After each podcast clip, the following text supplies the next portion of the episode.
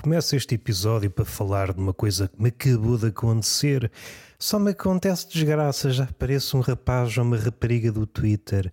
Aconteceu uma coisa a um rapaz chamado Roberto Gamido, que por acaso sou eu, e calha bem, porque aí só digo a verdade, à exceção das palavras. Uma espécie de homenagem a um trecho. Não digo humorístico, mas se foi humorístico, foi irrefletido. Foi uma comédia irrefletida a respeito do Ricardo Araújo Pereira, não sei de onde é que isto veio. Vi isto nas internets. Ah, o Ricardo Araújo Pereira, isso não vale nada, teu gajo usa palavras. Porra, os comediantes também lhe deram para aí para usar palavras. O meu critério, se um comediante usa palavras no seu ofício, eu faço logo uma cruz. Porque fazer rir através de palavras qualquer macaco faz. Agora, por sinais de fumo, um beat de stand-up através de sombras chinesas, isso sim é arte. Não vinhas para aqui com conceitos e com palavras, que isso não é nada. em pleno 2023, ainda há comediantes a usar palavras na sua comédia. Eu saio à rua com intenções de rebuscar um caderno, não sei se para escrever piadas, se para fazer poesia, se para desenhar uma picha. Há sempre essa possibilidade. Há aquele medo não sei se académico, se é aquele medo que ganha o corpo ou grossura, e neste caso calha bem com a internet, o medo da folha em branco. Ai, eu tenho tanto medo. E estou a imaginar alguém na casa dos seus 50 anos, com o seu psicólogo, diga-me, fale-me dos seus medos. Eu não consigo ver uma folha em branco. E o que é que faz para combater o seu medo? Desenho pichas! Desenho pichas. No outro dia ofereceram um caderno com 300 páginas. Tive uma semana sem dormir a desenhar pichas, já me doía o braço, tive que pedir uma prótese emprestada, braços emprestados, braços que magicamente vieram ao meu socorro, como das outras vezes, para me auxiliar na punheta. E eu digo: não, não, não, hoje não é punheta, hoje é desenhar pichas, temos de combater este medo. E o psicólogo, você não anda bem. Saindo desta cama da hipérbole é uma forma prática de combater o medo da folha em branco. Não é necessário desenhar um carnaval de pichas numa página. Se a folha é imaculadamente branca, basta um mero pênis no canto de uma folha que é para não ocupar tudo e o medo esvai-se. Eu sou feminista, sobretudo aos dias de folga, quando trabalho não tenho cabeça para isso e fala-se muito no falocentrismo, tudo gira à volta do pênis. Esta coisa das gravidades tem muito que ver com massa. Vejam bem como a folha branca cede ao poder da picha desenhada. Será que podemos aplicar a picha desenhada em todo o lado? Aquele sátrapa. De facto, a picha é uma espécie de amuleto, ou de magia, ou contrafeitiço contra o medo. Deus foi criado pelo homem para combater o medo, mas eu acho que uma picha faz as vezes de Deus. Eu sei que é uma heresia, se houver um padre a ouvir isto, peço desculpa, mas se Deus é amor, do amor até à picha é só um gemido. E vamos lá ser sérios, e também artistas, Vamos imaginar que está uma figura que nos mete medo, e esse medo pode ser no que diz respeito à grandeza. Ele é tão grande, tão grande, no sentido de um gênio ou um ditador. Mas se houver possibilidade de desenhar um caralhinho naquela cabeça, um caralhinho naquela testa, a figura parece que perde poder.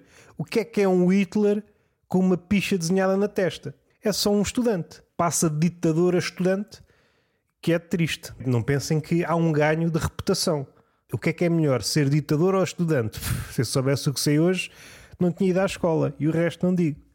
Mas falando de coisas sérias, estava eu com intenções de rabiscar umas piadas, uns poemas ou sei lá, ou mesmo uma picha, porque não?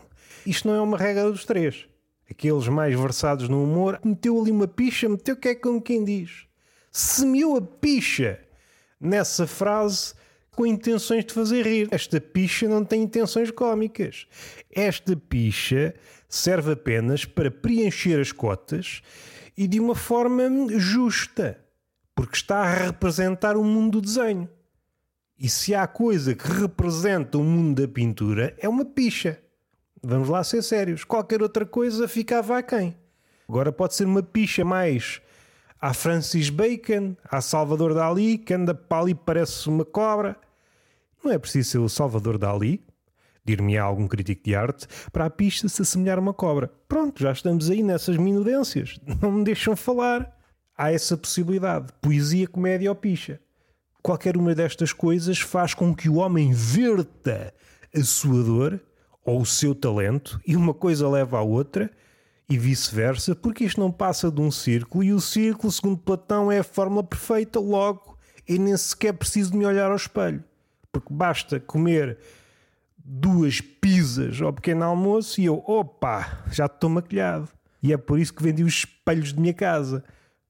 Troquei-os por comida e assim estou a caminhar para a perfeição. Estou a caminhar que é como quem diz. Estou mais na inércia.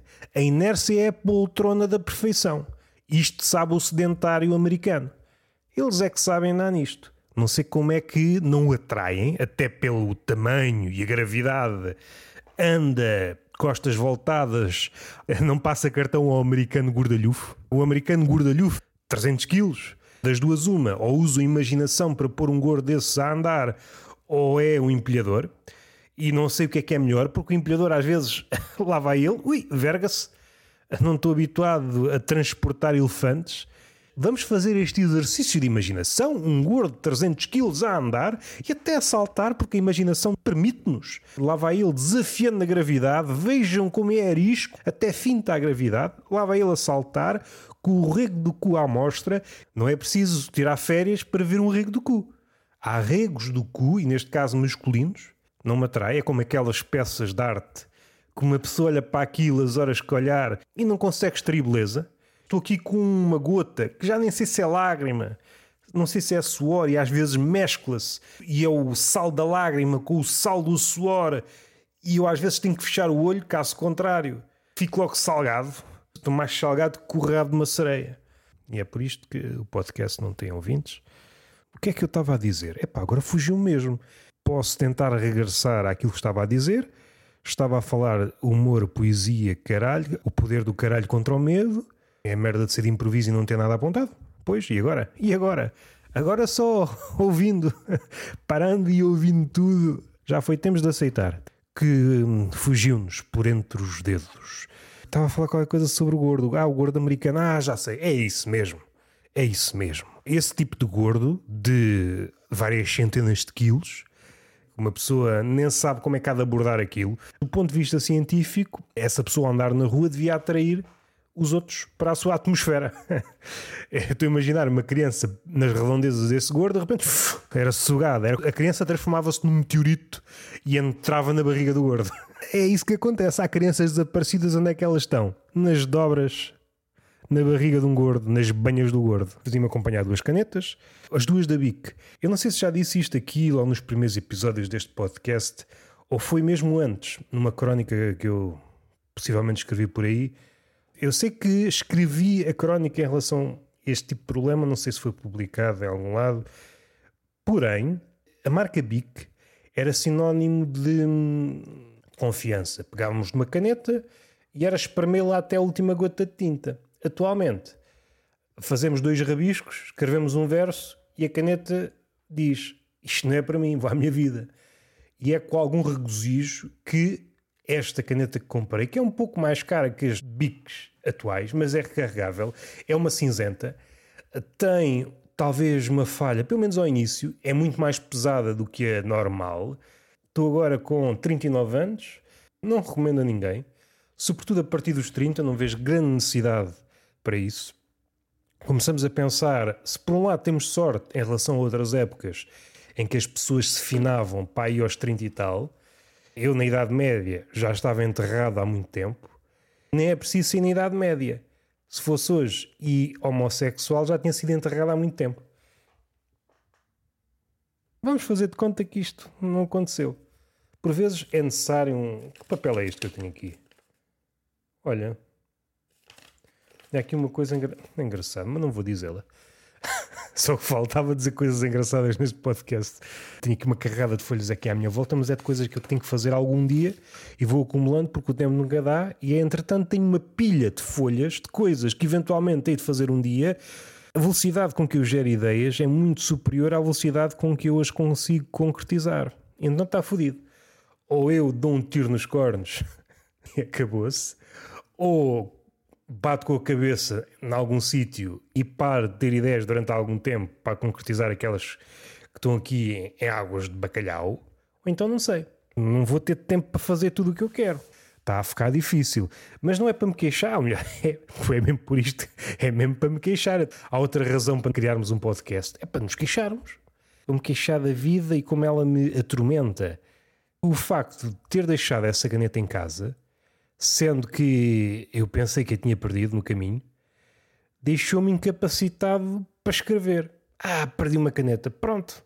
E não é que eu seja materialista, não, não sou, mas uma caneta toca-me no coração.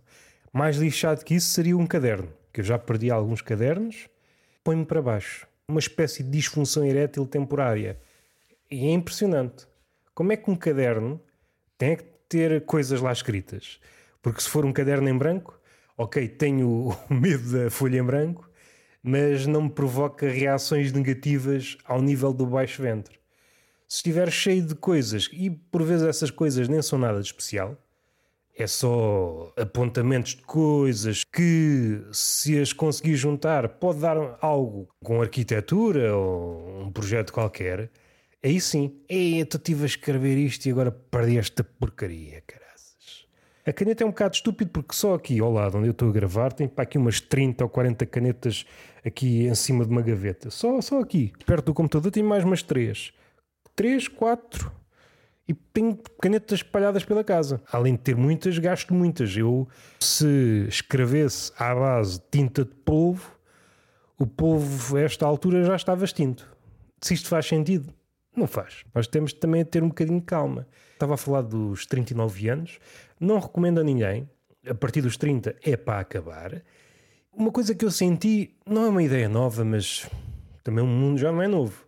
Vai para uns milhões de anos. E suspeito que, volvido o primeiro mês de Homo sapiens, se houve alguém consciente disto, deve ter começado a pensar: é pá, já nos estamos a repetir. Há um ano começámos a falar uns com os outros e já não temos tema de conversa. Ah, agora percebo porque é que a fala, o símio, mesmo não falando, percebeu este conceito. Se eu começar a falar rapidamente, percebo que me estou a repetir. Então é melhor uns sons inarticulados, dá a ideia que isto é tudo muito desorganizado. Eu noto que acordei com mais dores.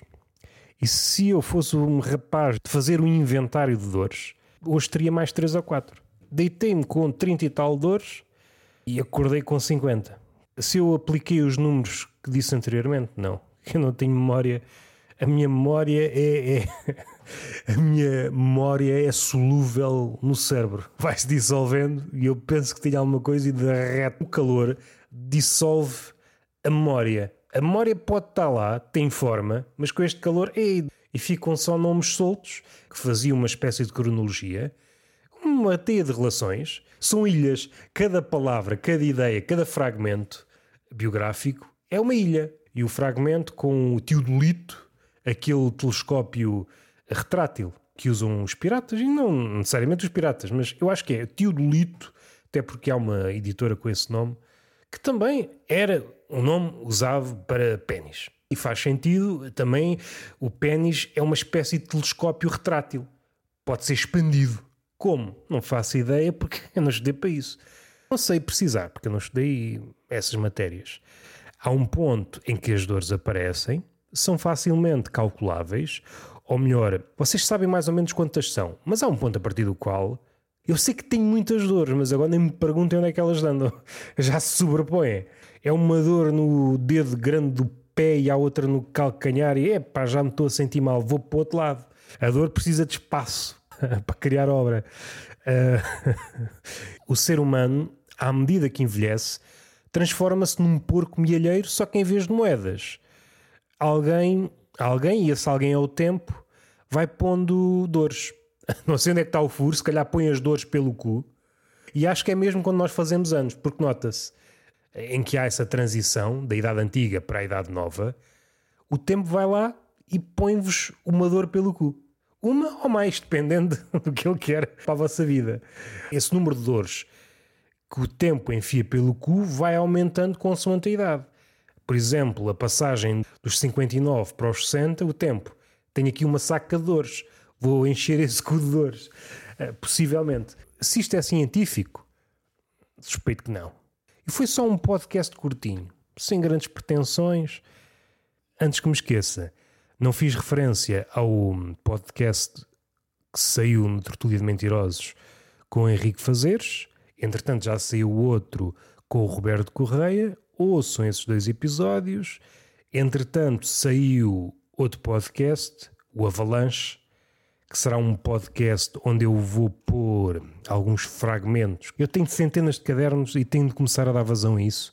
E é muito daí. É só colar talvez algumas afinações, se esses blocos precisarem de algum casamento, é pôr essas coisas em áudio. E há de nascer outro. Há de nascer outro ou mais. Por isso é que eu digo, não tenho tempo para pôr em prática tudo aquilo que eu quero.